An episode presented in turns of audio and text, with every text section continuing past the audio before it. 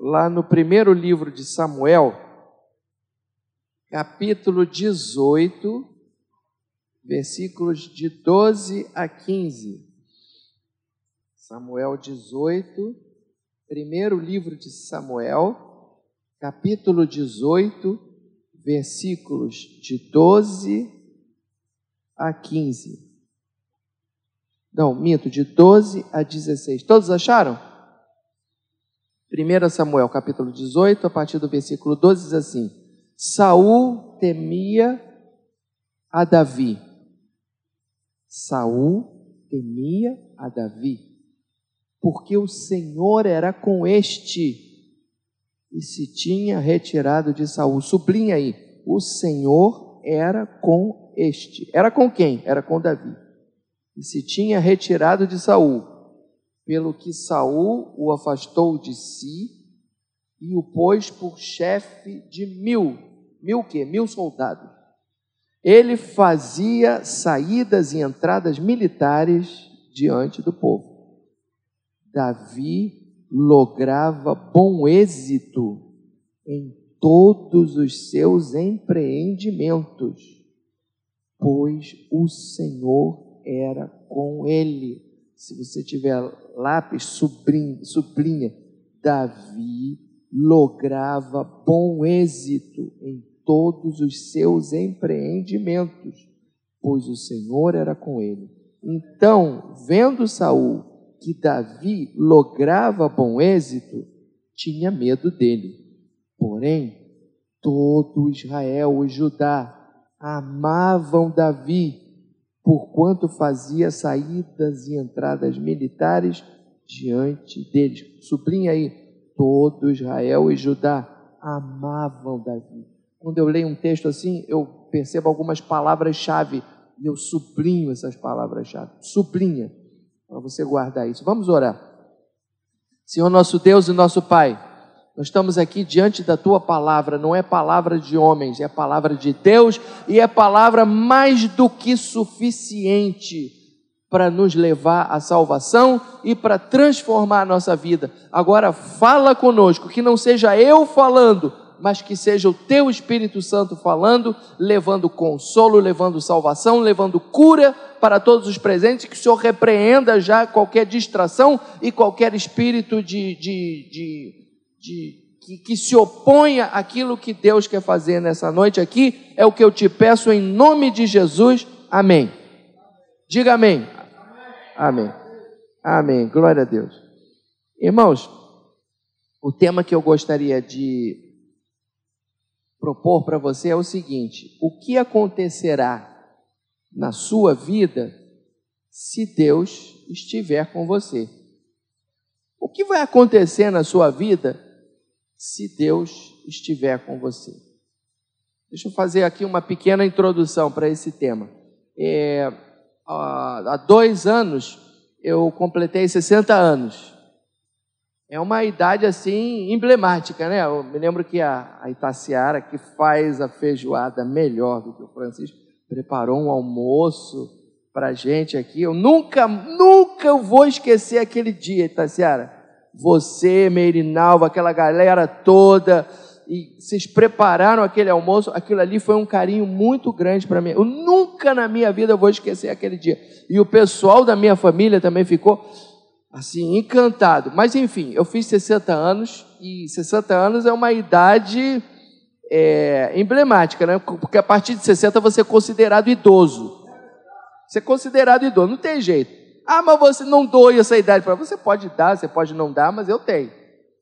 Então, eu, por exemplo, eu tirei o cartãozinho de estacionamento, eu já estaciono em vaga de idoso. No aeroporto tem aquela fila especial para idosos. Eu acho aquilo maravilhoso, porque enquanto os outros fazem aquela fila, aquilo, eu sou, sou idoso. Aí, me olha assim, de alto a baixo, sou idoso. Aí já entro na. na, na eu acho ótimo isso. Agora, caminhando na orla, você vai caminhando na orla, aí deu vontade de ir no banheiro, você entra naquele banheiro da orla e não tem que pagar dois reais.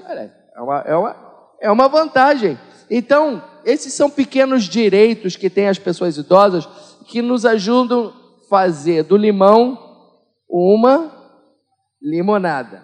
Cada um lida com o envelhecimento de uma maneira de uma maneira diferente. Alguns envelhecem bem, outros envelhecem mal. Tenho percebido isso.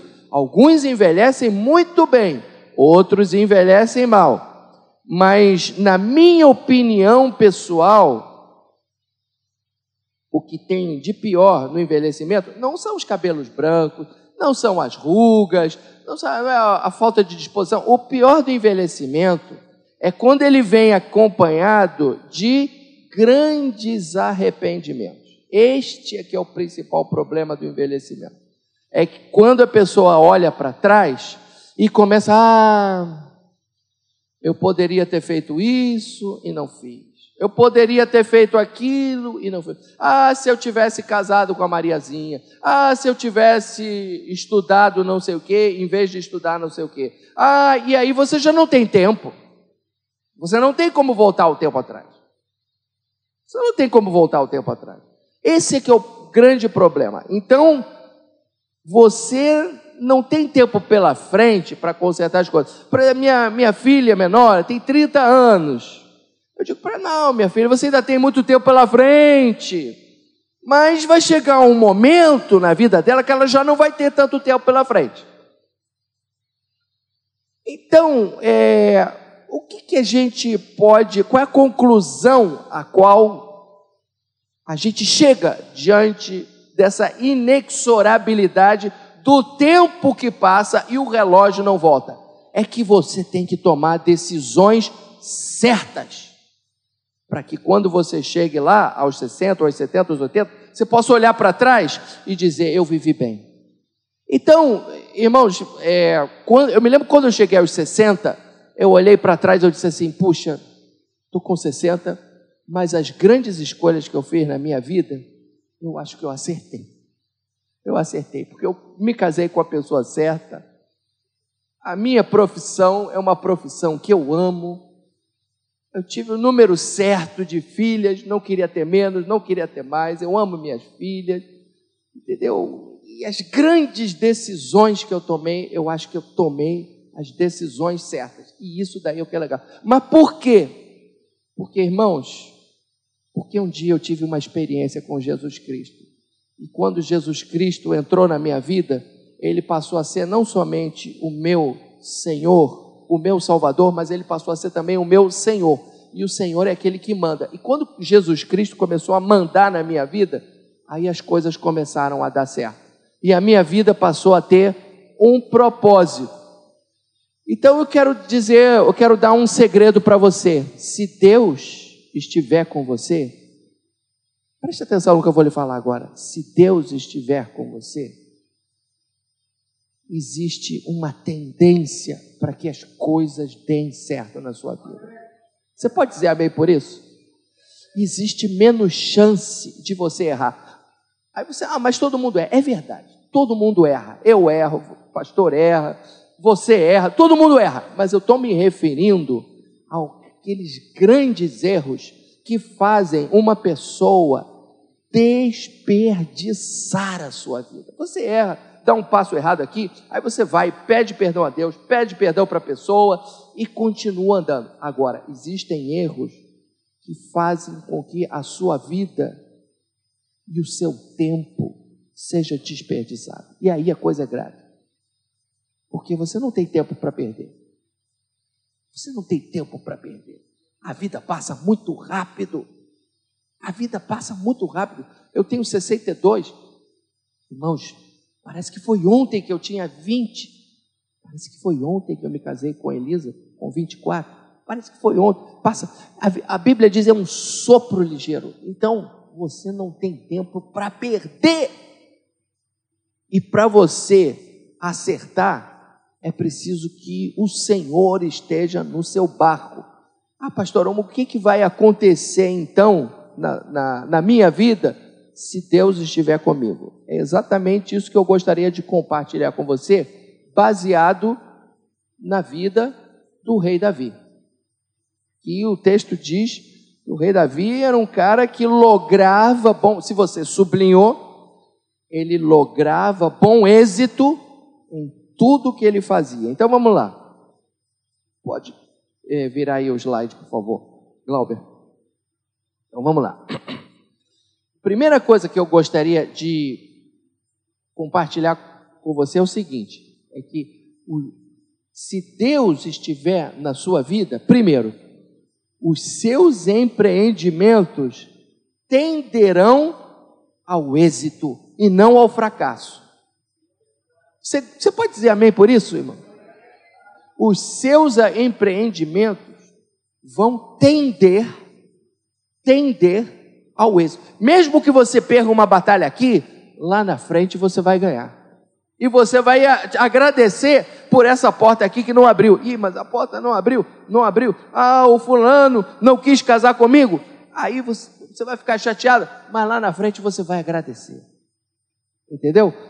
Por quê? Porque se Deus é o Senhor da sua vida, os seus empreendimentos vão tender ao êxito. Aí você vai me dizer assim, mas por quê? Olha só, aqui diz: Davi lograva bom êxito em todos os seus empreendimentos, porque Deus era com ele. E quer saber de uma coisa? Davi era consciente disso. Vou passar um segredo para você. Davi ele era consciente disso. Você sabe o que, que ele diz lá no Salmo 1? O Salmo 1 é um dos salmos mais conhecidos de toda a Bíblia. O que que Davi diz lá no Salmo 1? O justo, o justo, ele se refere ao justo. Ele compara o justo e o ímpio. O que que ele fala sobre o justo? O justo é como árvore plantada junto à corrente de águas que no devido tempo dá o seu fruto, cuja folhagem não murcha, e tudo que ele faz será o quê? Bem sucedido. Essa é a experiência pessoal do Davi. Quando Davi escreveu isso, ele estava falando da experiência pessoal dele. E aqui, 1 Samuel diz que tudo que ele botava a mão, ele lograva bom êxito. Dão glória a Deus aí. Glória a Deus. Glória a Deus. Então, você veja só. Se Deus for com você, olha aqui na minha direção. Olha, olha todo mundo olhando aqui para mim. Tem gente que não está olhando para mim. Ó, ainda tem gente que não está olhando para mim. Estou esperando todo mundo olhar para mim.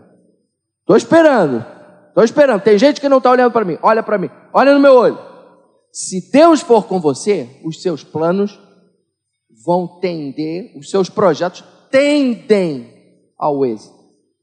Por quê? Porque o mesmo Deus de Davi é o Deus a quem você serve. É isso. Agora, para que Deus esteja com você, é preciso que você esteja com Deus. Você pode dar um amém para isso?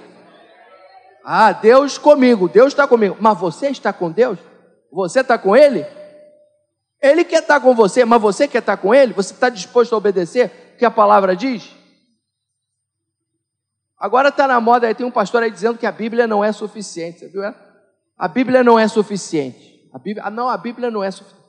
Irmãos, quando eu escutei isso, pastor, quando eu escutei isso, me deu uma pontada de tristeza assim no coração, sabe? Deu uma pontada de tristeza no coração. A Bíblia não é suficiente se eu quiser é, criar uma vacina contra, contra a Covid, aí eu não vou usar a Bíblia. A Bíblia não é suficiente se eu quiser criar um software para não sei lá, não sei se eu quiser escrever para isso. Agora, para me levar à salvação, é só a Bíblia. Se eu, quer saber, se eu quiser saber como ser feliz, é só a Bíblia. É só a Bíblia, irmãos. É só a Bíblia. É só a Bíblia. A Bíblia é mais do que suficiente. Se eu quiser criar um, um sei lá, um, um, software de não sei o que, escrever uma sinfonia, aí não é a Bíblia, aí é outra coisa. É a ciência, mas se eu quiser a salvação da minha alma, se eu quiser paz para minha alma, aí é só a Bíblia, irmão. Tem que seguir o que a Bíblia diz. Então, Deus é com você? Você, para que Deus esteja com você, você precisa estar com Ele. Ah, então, pastor, como é que o senhor pode me garantir que eu vou ter bom êxito nos meus empreendimentos? Como é que você pode garantir isso? Ó, porque se Deus for com você, por quê? Primeiro, você vai buscar a orientação do Senhor antes de empreender. Amém? Olha aí, ó. Se Deus for com você, você vai buscar a orientação do Senhor. Você não vai fazer nada, você não é trouxa. Você não é trouxa de tomar uma decisão séria sem perguntar ao Senhor: Senhor, será que eu devo fazer isso mesmo?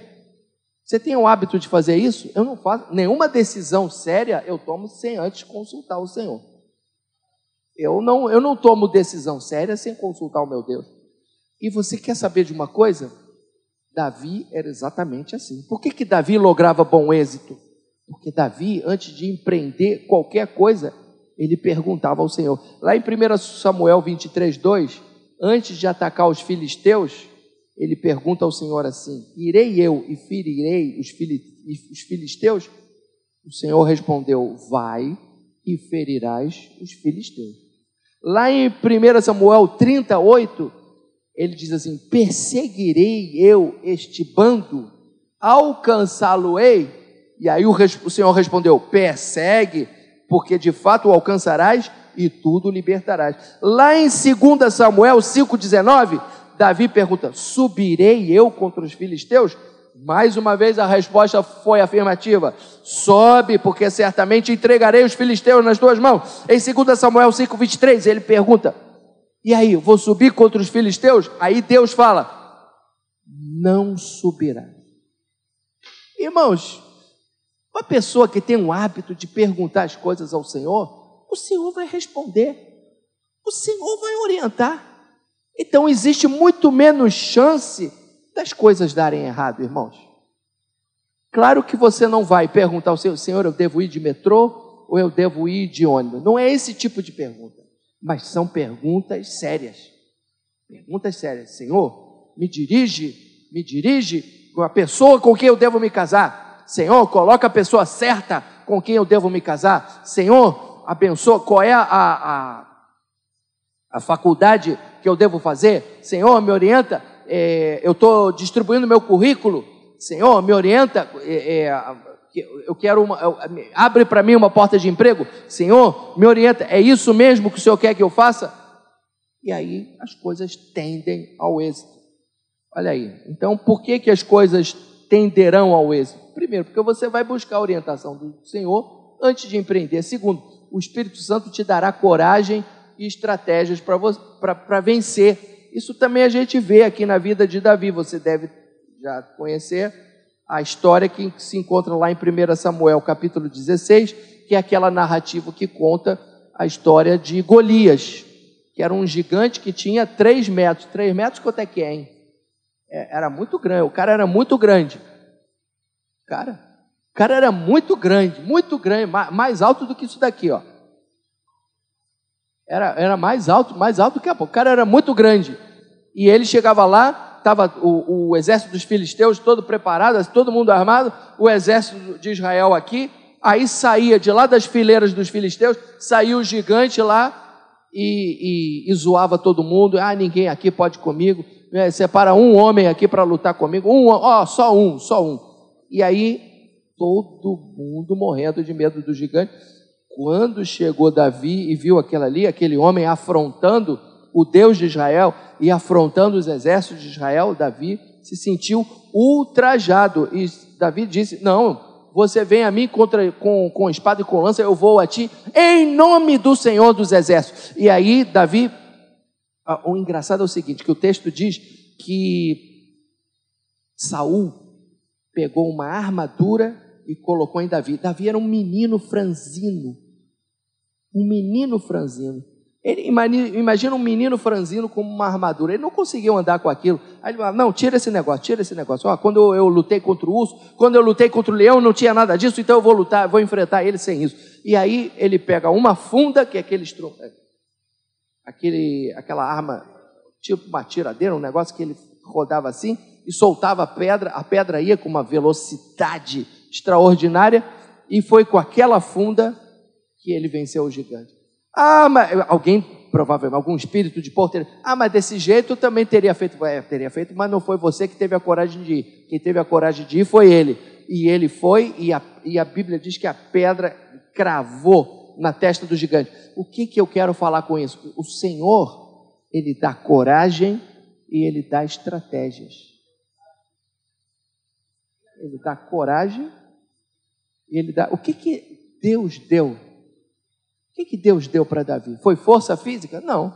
Aliás, o livro de Provérbios diz, lá que tem um versículo, não me lembro exatamente qual é, que diz que o entendimento é, é, é muito mais poderoso do que a força física. Então, ele, ele usou o que? A inteligência e a unção de Deus, porque ele não errou. A pedra, o Espírito Santo fez com que a pedra fosse direito, direto na, na, na, na fronte do gigante. Então Deus deu, o Espírito Santo deu o quê? Deu coragem e deu uma estratégia. E foi com Davi assim, vai ser com você também. Se tem um gigante para você vencer, um desafio, o Senhor vai te dar estratégia, o Senhor vai te dar coragem. O Senhor vai te dar estratégia, vai te dar coragem. O, o Deus de Davi é o mesmo Deus que você serve. Então, por quê? Por quê que, que os planos tendem ao êxito? Primeiro, você busca a orientação do Senhor. O Senhor te dá coragem, te dá estratégia. E terceiro, o Senhor te dará um coração sempre humilde. Davi, o que eu fico apaixonado na vida de Davi, irmãos, Davi ele, ele pisava na bola às vezes aquela, aquela trama toda em que ele é, se apaixonou pela mulher do, do, do amigo dele e foi para a cama com a mulher do amigo dele, matou o amigo dele. Aquilo foi uma coisa horrorosa. Mas Davi, ele tinha um coração humilde. Davi era um homem que sabia pedir perdão pelos seus pecados e ele tinha, ele, o coração dele não se exaltava. Tem um salmo, inclusive, que fala isso: Senhor, o meu coração não se exalta. Assim como uma, com uma criança desmamada diante do, do, do no, no, no, diante, no, no, colo da sua mãe, assim a minha alma para comigo. Quer dizer, é aquela pessoa humilde, perfeitamente, totalmente saciada pela graça pela bondade de Deus. Assim era a alma de Davi. Davi era um homem que sabia se quebrantar, era um homem de coração humilde. Aqui nesse texto, irmãos, Davi promete a mão da filha mais velha dele para quem vencesse o gigante. Quem venceu o gigante? Davi. Aí aquela mulherada toda ficou apaixonada pelo Davi, come, começaram a cantar cânticos para o Davi. Saul venceu milhares, mas Davi venceu dez mil. Saul venceu mil, mas Davi venceu dez mil. E aí o Saul começou a se encher de ódio, a se encher de inveja de Davi. E aí é, Saul armou um esquema lá e não cumpriu a promessa dele com Davi. Ele não cumpriu a promessa. E aí ele começou a enrolar, enrolar, enrolar, enrolar, enrolar. Não, em vez de dar a, a filha mais velha, eu vou dar a outra filha, a filha mais jovem. A filha mais velha se chamava Merabe e ele deu a filha mais velha para um outro cara e a outra filha se chamava Mical. E aí Saul era um cara terrível, um cara ardiloso. Falou: Não, eu vou dar a Mical para o Davi, porque ela vai lhe servir de laço. Então ele dá essa Mical para o para o Davi e não dá a filha mais velha que ele havia prometido. Irmãos, diante dessa desculpa a expressão, diante dessa cachorrada que o Saul fala, faz com ele, você acha que o Davi se, se, se indignou ou botou o dedo na cara dele? Você prometeu, você não tem caráter. O que, que Davi faz? Davi chega para ele e diz assim: Parece-vos coisa de somenos ser genro do rei, sendo eu homem pobre e de humilde coração? Não. É, é, passando isso para o português do dia de hoje. Gente, é muita areia para o meu caminhão. Eu, seja, eu sou uma pessoa, é muita areia para o meu caminhão. Eu, cara pobre, cara pobre, e ser genro do rei? Não, eu não mereço, eu não mereço isso. Quer dizer, então Davi, ele tinha um coração sempre humilde. Por quê? Porque Deus era com ele. Se Deus for com você, você vai ter um coração humilde também. Você pode dizer amém por isso? Ó, se Deus for com você, as coisas vão tender ao êxito. Por quê? Porque você vai buscar a orientação do Senhor, Porque o Espírito Santo vai te dar coragem e estratégia. E mais, o Espírito Santo vai te dar um coração humilde. Aí não tem como as coisas darem errado, irmão. Se você busca o Senhor, você, o Espírito Santo te dá estratégia e você permanece humilde, não tem como as coisas darem errado. Você pode dizer amém por isso? Não tem como as coisas darem errado. Não tem como as coisas darem errado. Eu vou contar um testemunho aqui para vocês. Eu eu logo que eu me converti, a, a música era para mim, irmãos, assim, uma espécie de uma cachaça. A música para mim era um vício. Então era um negócio muito complicado, porque ao mesmo tempo que era minha profissão, a música era um vício para mim. Eu só queria saber de música. E aí era muito complicado, porque o meu Deus era a música. Meu Deus era a música. Mas ao mesmo tempo, para minha profissão, aí eu, eu, eu, queria ser radical. Eu não, eu vou largar a música. Teve uma época que eu falei, não, pastor Paulo, eu vou largar a música para servir a Deus. Aí o pastor Paulo, não, meu filho, você é funcionário público lá no Teatro Municipal, você está maluco? Não, você tem três filhas para sustentar, que negócio é esse? Não, você não vai largar a música, não. O Espírito Santo começou a trabalhar no meu coração. Começou a trabalhar no meu coração. E aí, ó, joga fora esses discos, joga fora esses livros, joga fora esse. Vende, vende isso daqui, vende isso daqui. Eu, irmãos, eu vendi muita coisa. Vende, vende isso daqui, vende isso daqui, vende isso daqui, vende isso daqui. E aí eu fui me desfazendo, fiquei sem nada. fiquei sem nada. Eu tinha uma coleção de discos que era assim, coisa assim de, de sei lá, de biblioteca. Vende, vende, vende, vende, vende. Partitura, composições minhas. Composições. O Espírito Santo falava: ó, música para você é para você ganhar dinheiro. Não é para você ficar compondo aí e que isso daí não te dá dinheiro. Você tem quatro bocas para sustentar, mais a sua. Isso daí não te dá dinheiro. Irmãos, você acha que isso é fácil? Não é fácil, não. Não é fácil. Mas sabe o que aconteceu? Deus me prosperou. Deus me prosperou, irmãos. Deus me prosperou. E por causa da minha decisão de obedecer ao Senhor, as coisas começaram a dar certo na minha vida, viu? As coisas começaram a dar certo. Eu me aposentei depois de 40 anos no Teatro Municipal. Deus me deu um segundo emprego e a gente foi prosperando depois que eu me aposentei no Teatro Municipal, um dia eu estava lá no banheiro da escola de música, aí um colega chega para mim, por que, que você não faz um mestrado? Aí eu falei, é, vou pensar nisso. Fiz o mestrado, o, o, meu, o meu trabalho de mestrado vai ser publicado, é um método de flauta, vai ser publicado, irmãos, vai ser publicado. Aí esse rapaz que vai publicar, uma editora lá de São Paulo, vai publicar o meu livro, vocês vejam, é o Deus de Davi, irmãos. É o Deus de Davi, irmãos. Davi lograva bom êxito, não é? O, o cara lá de São Paulo, ele me manda um presente. Ele me manda o contrato para eu assinar. Aí me mandou um presentinho. Um presentinho era um, um bloquinho pautado. Um bloquinho pautado com os dizeres super bonitos. Anote aqui as suas músicas, não sei o quê, papapá, ttt, tototó. Aí eu pensei, eu vi aquele bloquinho pautado com pentagrama musical, né? Para você escrever as suas músicas.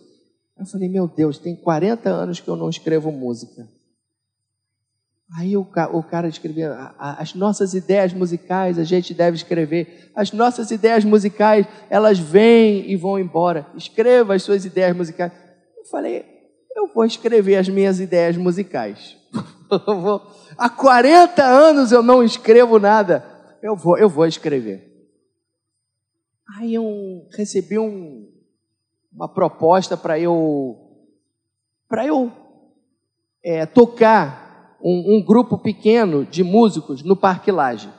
Ah, daria para você fazer um, uma, daria para você fazer um, um, programinha, elaborar um programa para se apresentar lá no Parque Laje. Aí eu falei, tá. Aí eu fiz o programa e fiz assim pela fé. Vou botar uma composição minha. Vou botar uma composição feita. Não tinha nenhuma composição feita. Irmãos, eu escrevi uma música. Aí eu perguntei, aí eu perguntei para o Senhor, Senhor, o Senhor se o Senhor se agrada disso? Porque Davi perguntava para o Senhor, eu devo subir contra os filisteus? Davi perguntava, falei, Senhor, o Senhor está se agradando desse negócio? Porque naquela época, há 30, 40 anos atrás, o Senhor não estava se agradando. O Senhor mandou eu parar, porque eu tinha quatro bocas para alimentar. Eu tinha. Agora eu estou aposentado lá no teatro. O Senhor está se agradando disso, Senhor? Aí eu fiz essa pergunta para o Senhor. Aí eu abro minha Bíblia para, ler. Aí meus olhos caem direto numa passagem da Bíblia que diz assim: Para todo propósito existe tempo e existe modo. Aí eu entendi. Aquele não era o tempo, agora é o tempo. Aquele não era o modo. Eu era viciado em música, agora eu já não sou. Agora eu sou viciado em Jesus. Eu sou viciado no, no viciado na maneira de dizer. Eu amo, eu amo o Senhor. A minha, meu, meu coração não está nisso. Aí Aí eu entendi, o Senhor estava falando, ó, para todo propósito existe tempo e modo. Esse é que é o tempo. Não era há 40 anos, é agora o tempo. Falei, tá bom, Senhor, então eu vou fazer. Aí o Senhor me deu uma música, o Senhor me deu uma outra música. o Senhor me deu, aí eu escrevi dois quartetos de flautas e nós apresentamos hoje no Parque Laje. Irmãos, o pessoal aplaudiu de pé. Vocês acreditam isso, irmãos? Vocês acreditam isso? É, é de Deus, irmão. E aí eu contei isso, eu contei isso para o cara lá, da editora lá de São Paulo, que está publicando o meu livro. Falei, olha, aquele presente que você me deu, aquilo ali me abençoou muito, sabia? Porque aquela palavra, aquele, aquelas palavras que estavam escritas ali naquele bloquinho, aquilo ali me inspirou para eu voltar a compor. E fazia 30 ou 40 anos que eu não escrevia mais música. E ó, eu comecei a escrever e nós vamos estrear minha música na, no sábado que vem. Aí ele falou, Marcelo, coisa maravilhosa. Quero ver essas tuas músicas e de repente nós vamos publicar essas tuas músicas. Olha aí. Irmãos, Deus é maravilhoso, né? Agora, você tem que consultar o Senhor. E se ele disser não, é melhor você obedecer. E se ele disser sim, vai em frente. Era assim que Davi fazia. É assim que você deve fazer. Amém, querido? Então, passa aí para o outro slide. Então, se Deus for com você, os teus planos tendem a ter bom êxito. E segundo, as tramas do inimigo vão ter o efeito oposto. Por quê? Porque o Senhor vai te proteger. O Senhor, ele vai transformar mal em bem. O Senhor é especialista em transformar o mal em bem. E terceiro, porque você vai temer a Deus e não vai fazer justiça com as próprias mãos. Era isso que Davi fazia. Davi era um homem que temia Deus.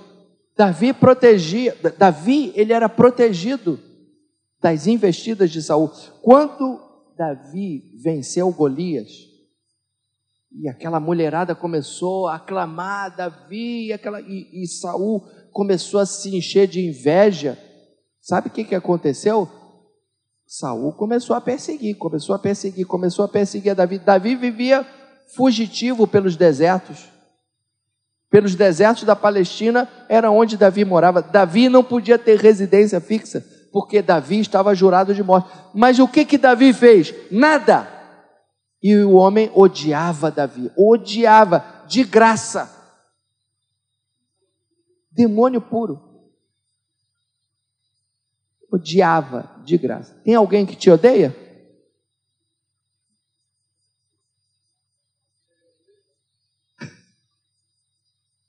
Eu não sabia, eu não sabia o que, que era isso até eu morar aqui no Leblon.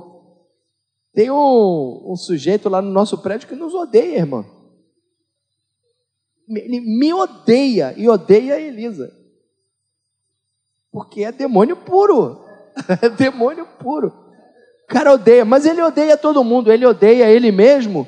Então ele odeia todo mundo.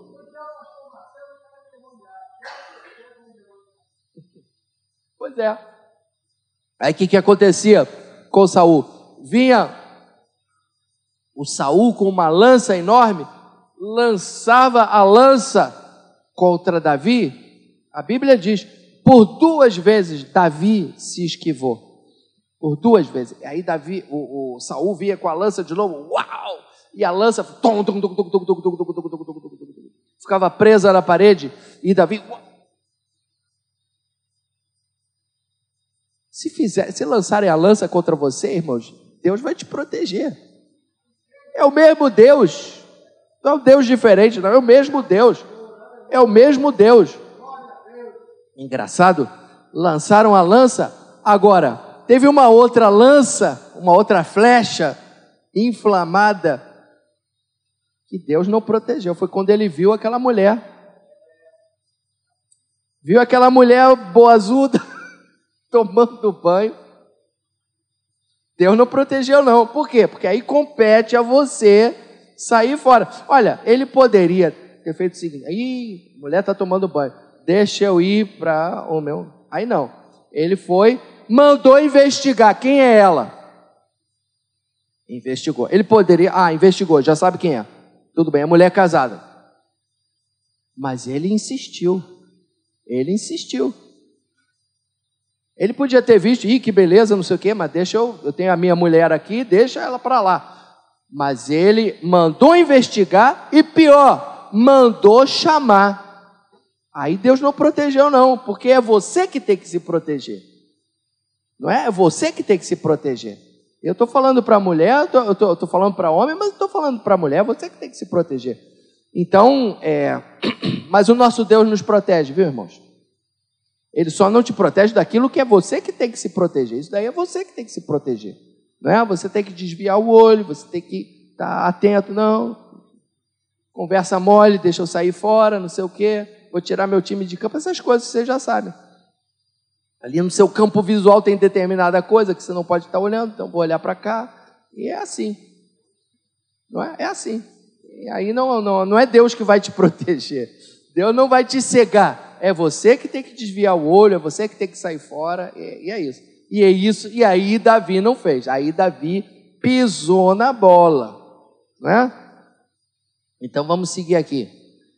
Mas quando é coisa que você não pode se proteger, que você não pode se defender, o Senhor vai te proteger sim. Assim como o Senhor protegeu a Davi quando Saul jogou duas vezes a, a lança em cima dele. Depois, o Senhor vai transformar o mal em bem.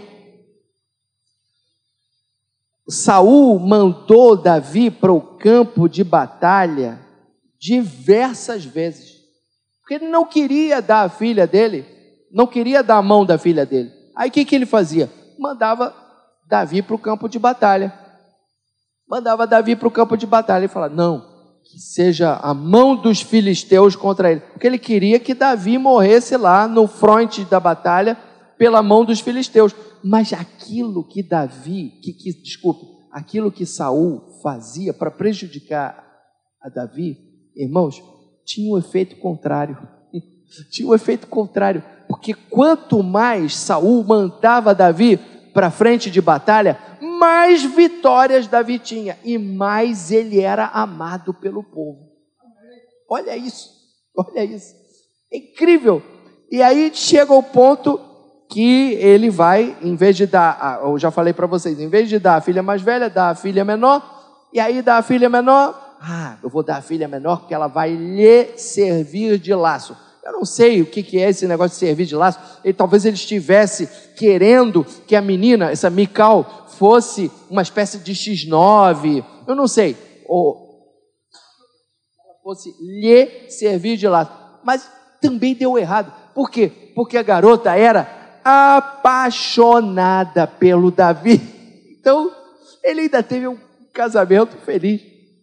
Dizer, então, tudo que ele projetava de errado, para dar errado na vida, para atrasar a vida do Davi, tinha um efeito inverso, irmãos. As tramas do inimigo vão ter o efeito oposto. Tinha um efeito inverso. Olha isso.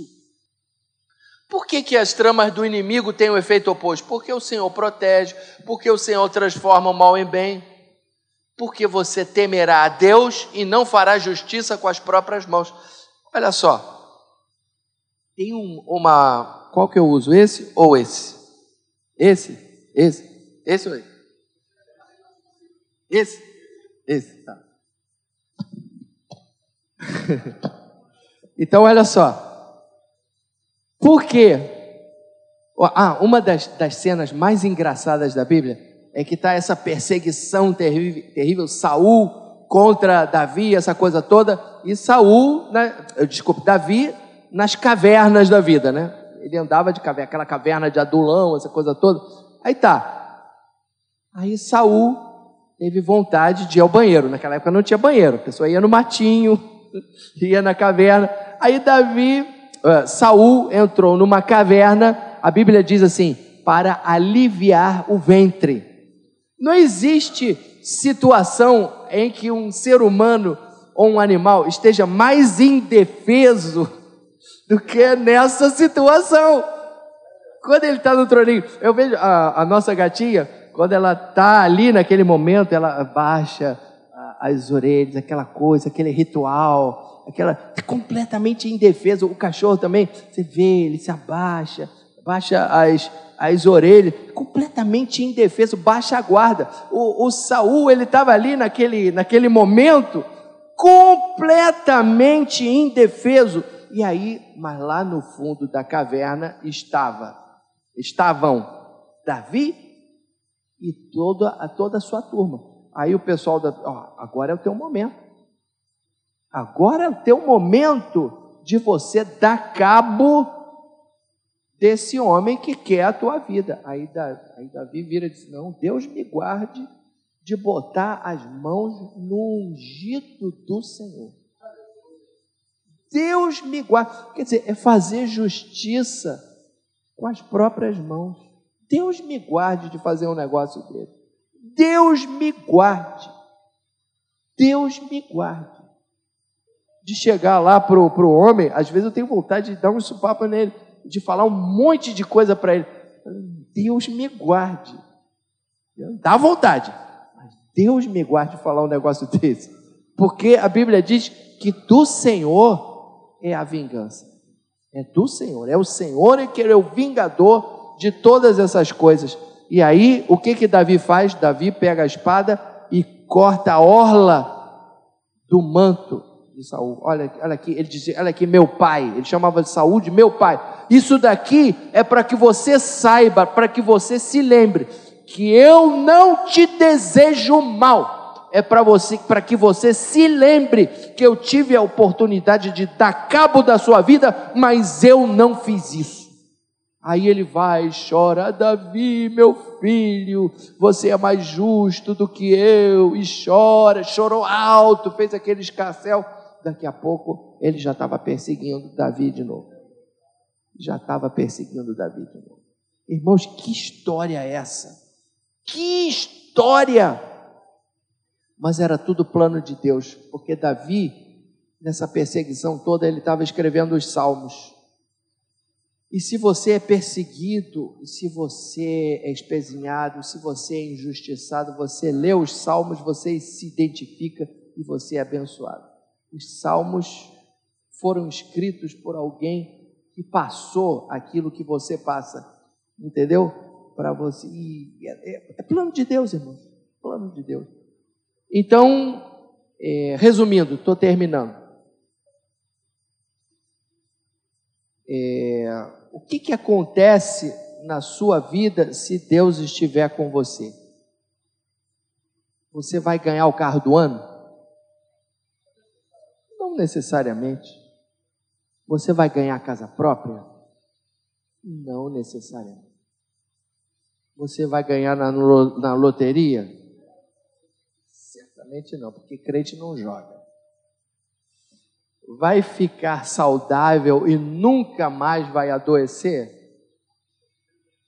Eu não acredito. Baseado no que a Bíblia fala sobre a vida de Davi, um homem falho, eu concluo sem medo de errar que se Deus for com você, e se você for com Ele, porque Deus só está com você se você está com Ele, primeiro lugar, os seus empreendimentos tendem ao êxito. E segundo, as tramas dos seus inimigos tendem ao fracasso. e tem o efeito inverso. Esse homem lá do nosso prédio, quanto mais ele esperneia, mais a coisa se volta contra ele. Porque as pessoas se dão conta que ele é doido, varrido, e as pessoas estão do seu lado. Então, atualmente, quando a gente faz alguma assembleia, outro dia teve uma assembleia. Irmãos, eu de lá, Elisa que desceu, né? Eu de lá do quinto andar eu escutava os gritos. Olha isso. Aí eu falei, não, eu vou ter que descer lá. Se, se, se o maluco vai tentar alguma coisa contra a minha mulher, eu fui lá ver o que estava acontecendo. Fui lá ver o que estava acontecendo. Mas tem assembleia lá no nosso prédio, a gente ganha sempre. Porque ele não é maioria. Então, quanto mais ele tenta atrapalhar as coisas, mais a, a situação se volta contra ele. Exatamente como na época de Saul. Exatamente como na época de Saul. Então, se Deus for com você, os seus planos, os seus projetos tendem ao êxito, porque você vai consultar Deus em todas as coisas. Porque você vai consultar, porque o Senhor vai te dar vitória, porque o Senhor vai te dar estratégias, porque o Senhor vai estar com você. Todas aquelas, você vai ter um coração sempre humilde. E segundo, os planos dos inimigos tendem a ter o efeito oposto e a fracassar. Por quê? Porque Deus transforma mal em bem. Porque Deus te protege. Porque você não vai fazer justiça com as suas próprias mãos, porque você não é maluco. Tá bom? Então fica com essa palavra aí para você em nome de Jesus.